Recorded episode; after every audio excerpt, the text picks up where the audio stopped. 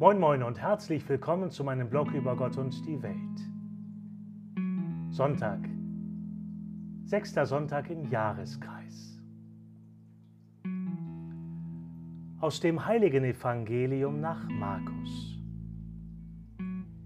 In jener Zeit kam ein Aussätziger zu Jesus und bat ihn um Hilfe.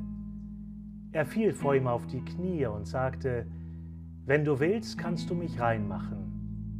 Jesus hatte Mitleid mit ihm. Er streckte die Hand aus, berührte ihn und sagte, Ich will, werde rein. Sogleich verschwand der Aussatz und der Mann war rein. Jesus schickte ihn weg, wies ihn streng an und sagte zu ihm, Sieh, dass du niemandem etwas sagst, sondern geh, zeig dich dem Priester und bring für deine Reinigung da, was Mose festgesetzt hat ihnen zum Zeugnis. Der Mann aber ging weg und verkündete bei jeder Gelegenheit, was geschehen war.